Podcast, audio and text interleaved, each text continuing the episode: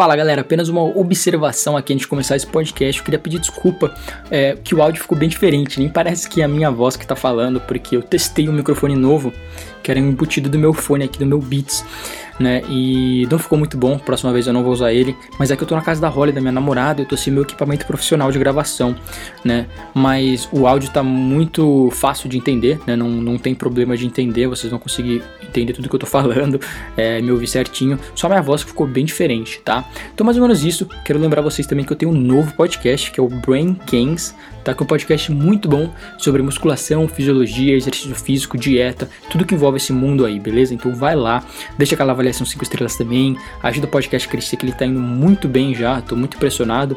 E mais ou menos isso. Curte aí o podcast, tamo junto e grande abraço. Fala, meus queridos ouvintes viajantes. Estamos começando mais um episódio do Mundo Estricambista aqui com o seu apresentador Caio Botura. Eu já me desculpo se meu áudio não tá dos melhores, novamente. Não tô em casa, não tô usando meus equipamentos. É... Mas a intenção aqui vale, não é mesmo? Então, antes de começar, aqueles avisos de sempre, dá aquela avaliação 5 estrelas no iTunes se você curte o nosso podcast para gente subir nos rankings. É, também tem o Padrim, se você quiser contribuir com doações de um real aí por dia, é, por dia não, é, por mês, simplesmente que isso ajuda a gente a manter o site e tudo mais. É, também se quiser apenas compartilhar com os amigos, isso já ajuda muito e eu é, agradeço demais você fazer isso. Então, vamos começar aqui é, esse episódio, onde eu vou entrevistar o Daniel Rocha. Ele também fez um intercâmbio bem bacana, bem diferente aí. Ele vai contar um pouco dessa experiência, para onde que ele foi, como que ele fez esse intercâmbio, né, por qual organização, é, e como é que foi toda essa... Acho que ele ficou um ano fora, então vai ser bem bacana. É, Daniel, se introduz aí para a galera, fala quem você é, quantos anos você tem, para onde você foi e como é que você foi parar aí. Olá, Caio. E aí? Muito obrigado, primeiramente, pelo convite. É, então, eu sou aqui de Natal, num, a capital do Rio Grande do Norte, sabe? Pode até ver pelo meu sotaque, né? Que é bem engraçado. E então, cara, é, eu tenho 19 anos. Atualmente, no próximo semestre, eu vou começar federal aqui no meu estado. E com 17 para 18 anos, eu fiz intercâmbio por uma organização uma ONG bem parecida com Rotary, na verdade, chamada AFS. E, e o, esse AFS, desculpa a gente interromper, só para saber, o AFS significa o que, você sabe? É, é uma organização que iniciou nos, nos Estados Unidos, sabe? É, começou, acho que foi na Segunda Guerra Mundial, onde eles levavam é, feridos de, da guerra de outros países para, para os Estados Unidos, sabe? E, e eles ficaram vendo que a cultura, é, tipo, a, eles te, tinham que entender a cultura para evitar guerras. Essa foi mais ou menos a história do AFS. Porque no meio da Segunda Guerra Mundial, eles não, eles não queriam mais guerras. Eles queriam a, a paz mundial. E com isso começou nos Estados Unidos essa história de fazer intercâmbios e eles enviavam americanos para vários outros países justamente para eles aprenderem a cultura. Pô, que da hora isso, achei muito bacana. Eu até tem uma pesquisada aqui no Google bem rápida. Ela é bem parecida mesmo com Rotary e tudo mais. Eu não, não conhecia, nunca tinha ouvido falar. Mas você não sabe o que, que o AFS significa, tipo a letra AFS. Cara, é uma sigla em inglês, agora eu esqueci. Tá, é que o. Ah, peraí, achei. American Foundry Society. Beleza. Tá bom, então é, mas inglês mesmo não, não, muda muito. Então continua aí, cara. Desculpa te interromper. Então, cara, é, eu comecei a pesquisar sobre intercâmbio mais ou menos com uns 15 anos de idade, sabe? É, eu até fiz a prova do Rotary com os 16. Eu acabei não passando no teste, que era uma entrevista e uma parte escrita, se eu não me engano. E eu acabei que não passando, eu acho que era pelo fato de eu ter sido muito novo, sabe? Eles dão preferência para o pessoal que é mais velho, né? E... É... Quantos anos você tinha? Você falou 16? Acho que 16, sim. Ah, cara, acho que 16 na verdade é uma boa idade para o Rotary. É, eu sei que o Rotary comum, né, esses intercâmbios grandes de 10 meses que você faz, ele é mais para pessoas de 16 anos que estão no colegial e depois de 18 é muito difícil. Tem, só, tem vários países que tem restrição depois de 18. Sim, sim. Mas é, entre... na minha época. Hum. Oh, desculpa. É, entre 16 e 18 anos o pessoal começa a fazer intercâmbio pelo Rotary, né? Acho que até com 15, eu não tenho certeza. Mas, é, por, por exemplo, é, se uma prova sua dá empate com a outra, eles vão dar preferência para o pessoal que é mais velho, o pessoal que tem 18 anos, mais ou menos.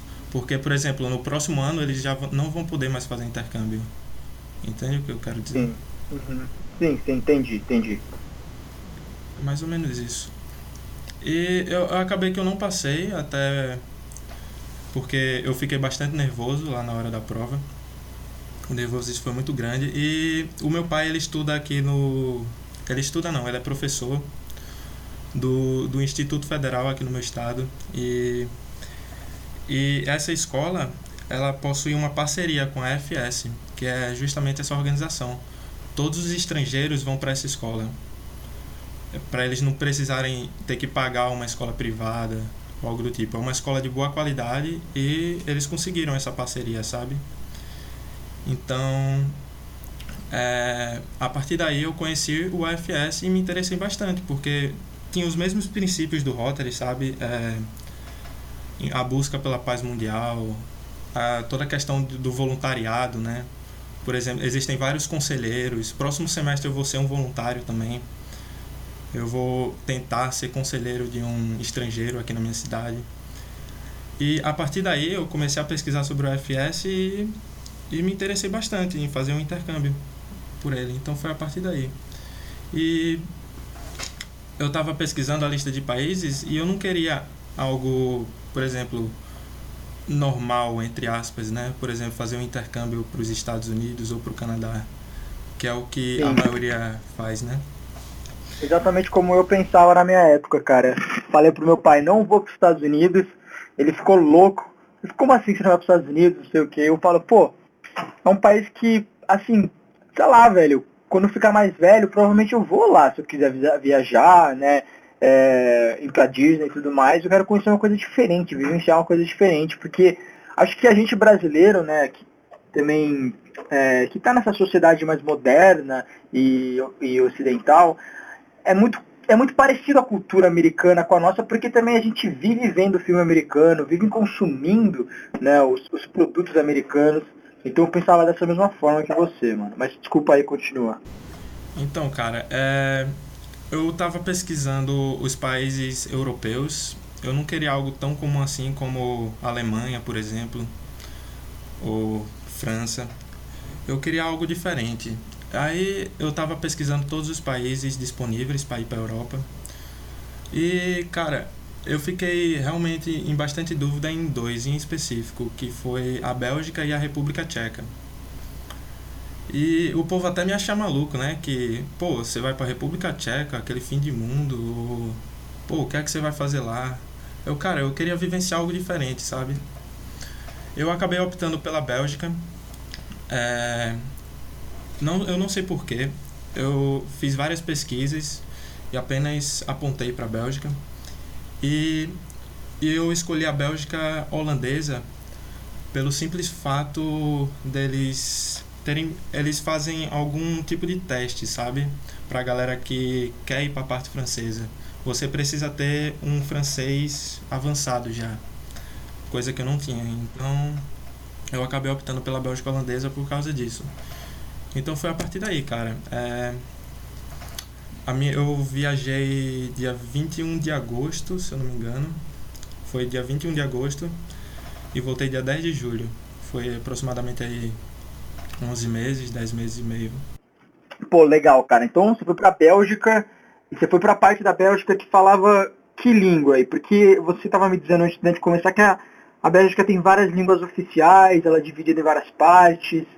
É, fala um pouquinho disso aí pra gente. Então, a, a Bélgica é dividida em duas partes. Em três, na verdade, vamos supor. É, se você vê o mapa da Bélgica, ela é dividida no Google Maps, ela é dividida mais ou menos assim no meio. A, a parte norte uhum.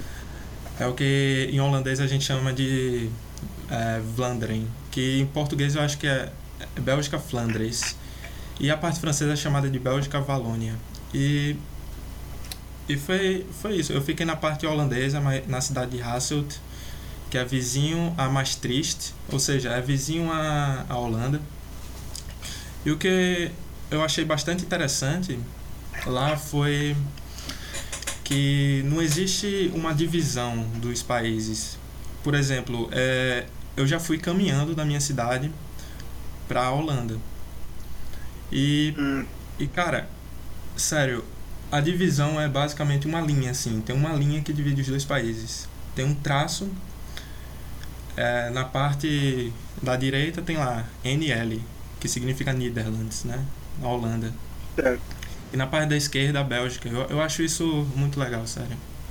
Então, então assim, vamos dizer, para você ir de um país para o outro, é, não tem nenhum tipo de alfândega, não tem nenhum tipo de polícia é, federal ali é, na, nessa, border, que a gente chama, né, na, na fronteira. Você simplesmente pode ir tranquilamente sem precisar de uma documentação específica para aquele país. Não, não precisa, cara. Isso eu acho isso genial. E isso é, isso é legal pra caramba mesmo, cara. até porque eu já viajei várias vezes, sabe, pra. Cara, eu conheci vários países e eu nunca precisei, ninguém nunca nos parou é, por, pra, precis, pra olhar né, as documentações. Eu já visitei Quer que eu fale aqui os países que eu visitei? Fala, por favor, conta aí pra gente todos os países que você visitou e fala qual que foi o mais legal, qual que mais você gostou. Ah, certo. Então, cara, é, eu acho que o primeiro país que eu fui foi para Madrid, na, o país não, né? A cidade foi para Madrid, na Espanha. Eu fui para Lisboa, em Portugal. Eu fui para Amsterdã, na Holanda.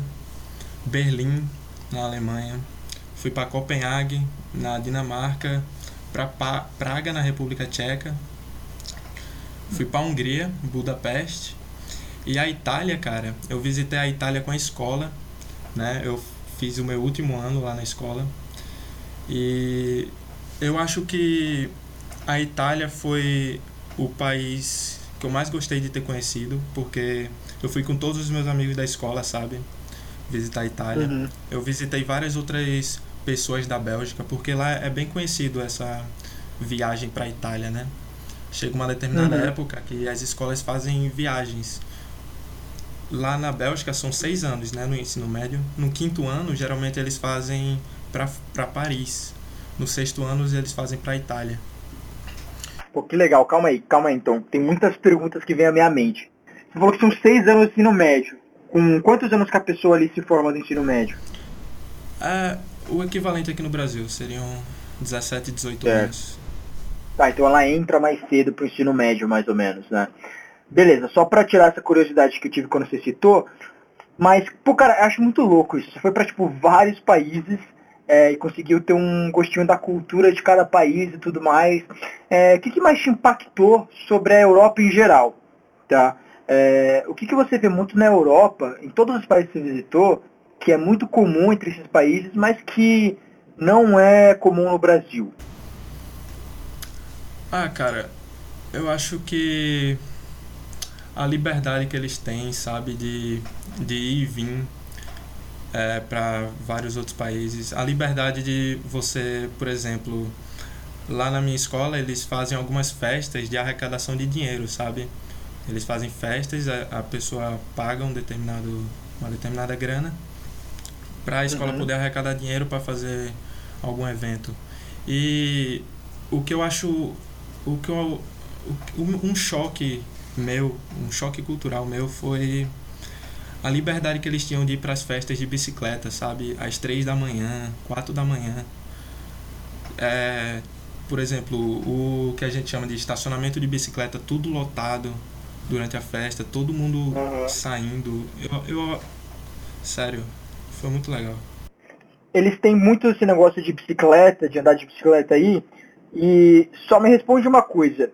É muito comum andar de bicicleta aí porque eles têm bastante estrutura e é muito seguro, é muito fácil, é tudo plano, ou porque eles têm uma mentalidade muito environmentalist, né? Tipo, de, de, de preservar o meio ambiente Ou você acha que isso não, não é um fator? É simplesmente porque lá é mais barato, é, é, é tudo mais perto, é plano, tem estacionamento, tem ciclovia. O que, que você acha que é o fator mais determinante para o pessoal usar tanto bicicleta assim e esse meio de transporte? Então, cara, é... Aqui a Bélgica holandesa é parecido com a Holanda, né? É, eles usam muito bicicleta. E as famílias, eles têm aquela aquela coisa de querer que o filho vá vá para a escola sozinho, sabe? Ou de ônibus ou de bicicleta. E cara, eu acho que a questão do meio ambiente e a questão da educação deles na escola, o incentivo que a escola dá para eles, entende? É, é o fator principal. Por exemplo, é, lá eles têm várias campanhas, sabe? De use bicicletas, não venha de carro. E o que eu acho mais interessante é que o clima do local, a Bélgica é um local muito úmido, sabe? Chove muito e e o clima não favorece a isso. Então, é, é, é sempre eu sempre andava com minha jaqueta de chuva na mochila e ia, sabe, de bicicleta. E ninguém nunca, por exemplo, tá chovendo e o povo não tem essa frescura, ah, não vamos porque tá chovendo não, uhum. vai todo mundo de jaqueta de chuva e na bicicleta, entende? Você, você notou, desculpa, é, mas você notou algum tipo de diferença assim numa taxa de obesidade, por exemplo, na Europa em geral, porque as pessoas usam mais bicicleta, acabam se exercitando mais, é, ou você acha que é mais ou menos igual aos outros países do, do Ocidente? Cara, é, a cultura belga em relação à alimentação é um pouco diferente. É, não sei se você sabe, mas a Bélgica é muito famosa por seus chocolates, suas batatas ah, fritas, ah, sim. Sim, pelos chocolate belga é... é... o chocolate hum. belga é o melhor que tem, né? Uhum. É, e, e, também pela cerveja, né? Eles bebem muito lá. Então, certo. como você pode ver, a galera não é muito saudável Principalmente na minha família, uhum. sério. Minha família não era uma família das mais saudáveis. Então, eu acho que a questão de alimentação deles não é não acho tão boa quanto o Brasil. Eu acho um lado negativo em relação ao Brasil. É. A gente come mais saudável. Você sofreu com você sofreu com isso numa parte de choque cultural, talvez em, em a sua família não ser uma família saudável? É, como é que você fez para para conviver com esse tipo de família, assim, que não se alimentava, se alimentava tão bem como você? E como é que você se adaptou, né, às, às comidas belgas do, do dia a dia? Ah, cara, a minha adaptação foi engordando mesmo, viu?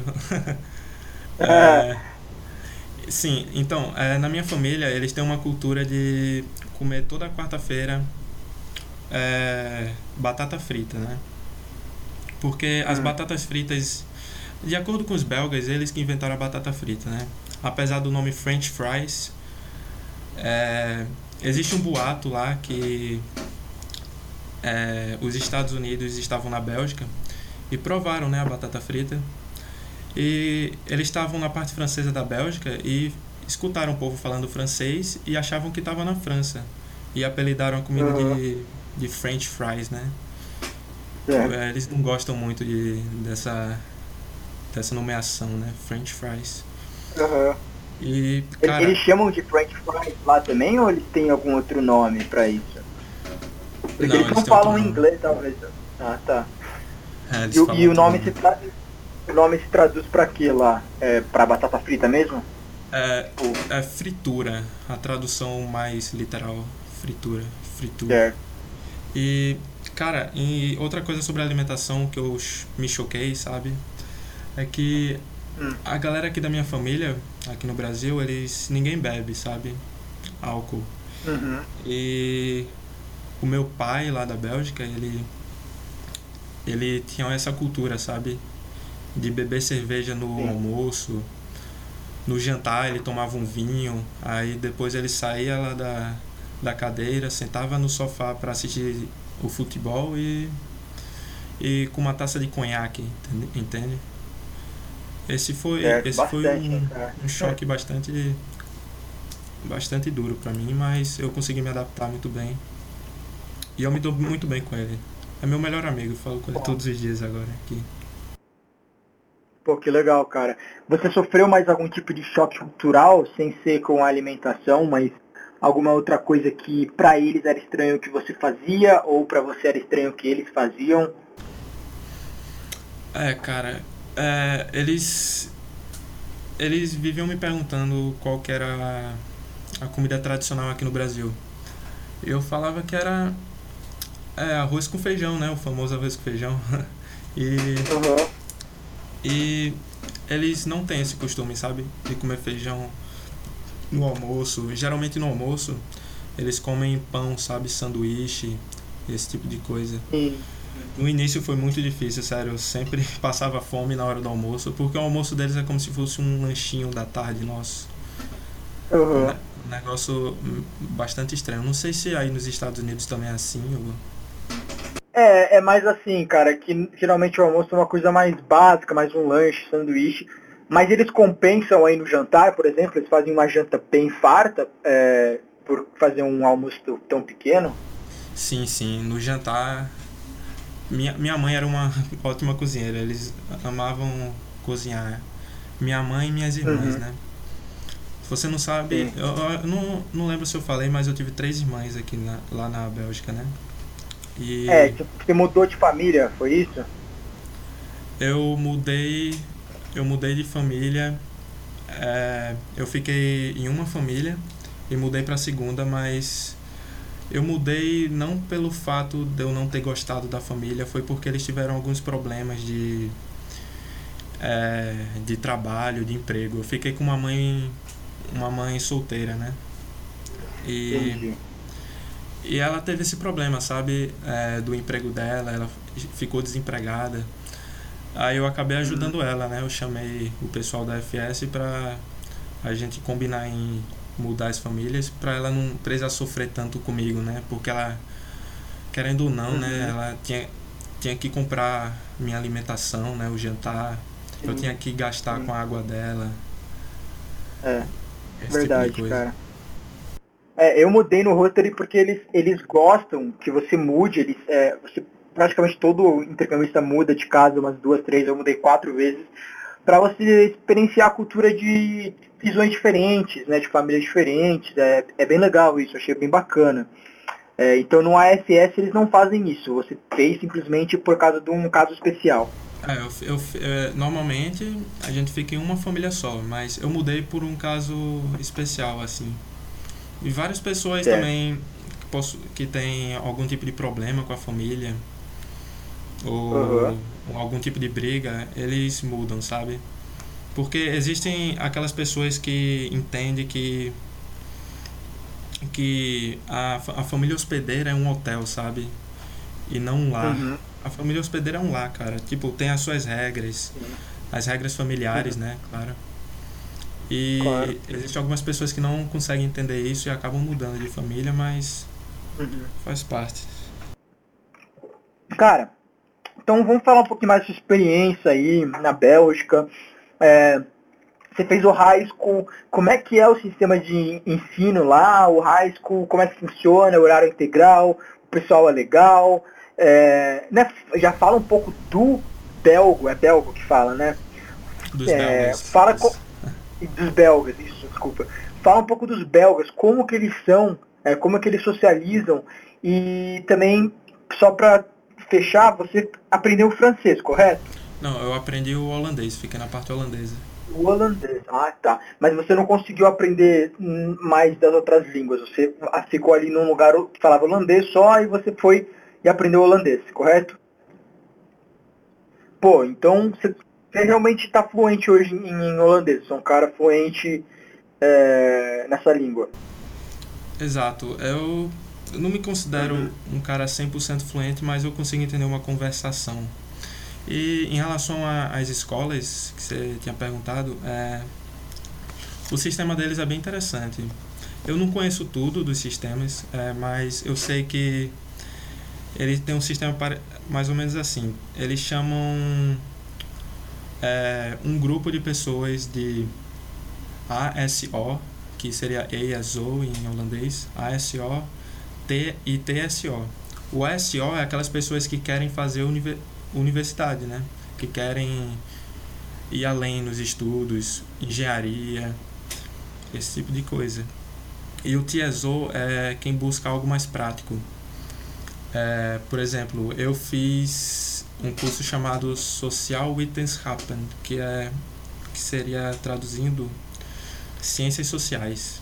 E lá, cara, eles têm aula de cozinha, tem educação física. É algo bastante legal. E também existem vários outros tipos de prédios, né, que são a galera que gosta de esportes, por exemplo, eles podem fazer, eles podem ir pro sport school, né, que eles chamam, que você passa a manhã inteira é, aprendendo sobre os esportes e à tarde eles vão para a escola para aprender o básico, né? Matemática, história, uhum. esse tipo de coisa. Então eu, eu gosto do sistema deles. Eu não sei se é parecido nos Estados Unidos ou não, mas. Uhum. É, um pouco. É, mas fala um pouco pra gente de quais que foram os maiores desafios para você com o holandês? Eu queria, quero saber se você, quando chegou aí, você já sabia falar inglês é, e como é que foi para você aprender o holandês? É uma língua muito difícil, se a pronúncia é muito complicada, se o alfabeto é o mesmo, como é que é, cara? Então, cara, o holandês é uma língua bastante difícil, na verdade. Eu tive bastante dificuldade em aprender. É, assim que é, a gente chegou, né, eu fiquei eu e as pessoas do meu comitê. O comitê é é como se fosse o distrito do Rotary, sabe? É a galera que fica uhum. na sua cidade. Eu e o meu comitê, Sim. eles faziam aulas de holandês com uma professora. Eles está incluso no, está incluso no pacote, sabe, do FS. Uhum. Então, nesses a gente ficou três meses fazendo esse curso, um curso básico. E e cara, a partir daí, depois que eu terminei esses três meses, eu simplesmente não falava mais inglês, sabe? Eu me forçava a não falar mais inglês. É. é esse é o interessante, sabe? Da pessoa fazer. É, deixar o inglês para lá e focar na língua materna do país. Porque eu acho que o holandês é. Uhum. O holandês não, né? A língua do país local. Você aprender ela, você aprendendo ela, você aprende, querendo ou não, sobre a cultura do país, Cara, legal. Então, ó, pra gente começar a fechar, acho que eu vou discutir um negócio que a gente podia ter discutido no começo, mas eu quero que você explique pra gente como é que é o processo do AFS para você fazer intercâmbio, né? O que, que, que, você tem que fazer, que passos tomar, é, como é que funciona. E também o processo para você ir para a Bélgica. Como é que é? Que tipo de visto você precisa? É, se foi muito complicado, se é mais tranquilo. Só dá uma pincelada aí pra gente. Então, cara, é, o AFS é, é, é, algo bem parecido com o Rotary, sabe? É, você faz um cadastro inicial e eles vão te chamar para uma entrevista. A gente não faz nenhum tipo de prova, de prova não, né? De um, aqueles textos, né, que o povo do Rotary faz. É, uhum a gente não faz nada disso, a gente faz apenas uma entrevista é, para falar sobre é, sobre os países, né? Os, o país que você quer visitar, se você sabe inglês ou não. Se você não souber, não tem problema. Existem alguns países que não você não precisa saber inglês. A Bélgica é um deles. E uhum. é basicamente isso. Aí eles vão sele tem o, todo o processo de seleção e quando eles fazem esse processo de seleção, existe o processo de orientação, que é a orientação local, né? Que eles chamam orientação uhum. regional. Por exemplo, eu estou na região do Nordeste e na minha na minha época, quando eu fiz intercâmbio, a gente foi para Fortaleza. Eu e mais cinco amigos de Natal fomos para Fortaleza encontrar os outros intercambistas do Nordeste da FS, entende? É. Então tem todo um processo de orientação, todo um cuidado para que quando você chegue no país você não sofra tanto assim eles te dão as orientações sabe dependendo do país Certo. E também é, outra coisa interessante é que eu fui com um grupo de brasileiros no Rotary geralmente o pessoal é, compra o próprio eu não sei se vocês compram o próprio o próprio voo de vocês mas a, É. pela FS a própria organização eles compram para todos os brasileiros e eles se, se encontram Ah. no Rio de Janeiro ou em São Paulo todo mundo e todo mundo vai junto e Ah, tá. É, cara, no, no Rotary você que paga, você que. Porque assim, depende. Tudo depende de onde você tá indo. Né? Porque eu ia pra Bermudas, eu era o único brasileiro pra Bermudas. Agora, tem gente que vai para os Estados Unidos, só que tem um cara que vai pro Texas e um cara que vai pra Seattle. Então, às vezes, a escola de um cara começa antes que a do outro, às vezes a família do cara tá viajando. Então, tudo depende de cada situação individual. Até mesmo porque no Rotary, você começa a falar com a sua família hospedeira meses antes de você ir. Você começa a se comunicar. né? Eu não sei se no AFS é assim, se você já conhece eles antes, ou se você conhece ele na hora. Né? Então, por isso que é um pouco diferente, eu acho. Então, cara, e o interessante é que todo mundo vai mais ou menos na mesma, na mesma época, sabe? A gente chega lá na Bélgica e eles buscam todo mundo no aeroporto para uma ori- orientação inicial. É, a gente fica em um acampamento por três, três dias. O acampamento inicial são três dias. E o Uhum. FS tem esse acampamento é, quatro vezes por ano se eu não me engano, que é, é quatro vezes durante o seu intercâmbio, né? E a orientação inicial Uhum. é justamente nos primeiros dias de você chegar no país, os três primeiros dias. Aí depois a gente vai para para um local onde se encontra, né, todas as famílias e eles buscam a Uhum. gente para para as respectivas casas. É mais ou menos assim como Ah, funciona. legal, irmão. Beleza então, Daniel. Valeu mesmo aí pela entrevista, pelo tempo que você tirou para falar um pouquinho com a gente. Se você puder, ou quiser mandar um abraço para alguém, ou quiser adicionar alguma coisa que você falou, que você acha importante falar sobre a Bélgica, é, dá um conselho aí pra galera que tá indo pra Bélgica hoje, né? O que, que a gente pode fazer lá de divertido, é, o que, que é diferente, só pra gente encerrar aqui e finalizar. Então, cara, se você estiver indo pra Bélgica, é... cara, aproveite muito. A Bélgica é um país muito pequeno. É, é muito fácil dos intercambistas se encontrarem por lá. Ou seja, você tem uma imer- uma imersão cultural muito grande, você fazendo esse tipo de intercâmbio. Existem vários encontros de intercambistas lá pela Bélgica, é, ou na parte francesa, ou lá em Bruxelas. Existem vários encontros que eles fazem que é bastante interessante, sabe? Você está em contato com várias pessoas do mundo inteiro. E essa é a grande vantagem, né, da Bélgica. Por- Diferentemente, por exemplo, se você fizer intercâmbio na Rússia ou nos Estados Unidos, é, raramente você vai ter esse tipo de encontro, né, com os intercambistas, como é o caso da Bélgica, né, que todo mundo consegue se reunir, é, falar sobre sua cultura. E é isso aí, cara. Eu eu agradeço muito aí pela entrevista. E é isso aí.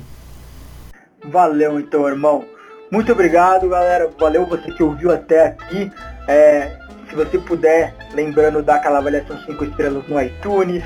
Também não se esqueça de curtir nossa página do Facebook, entrar no nosso grupo do Facebook. Todos os links estão na descrição aí do podcast, beleza? É isso aí e até a próxima semana.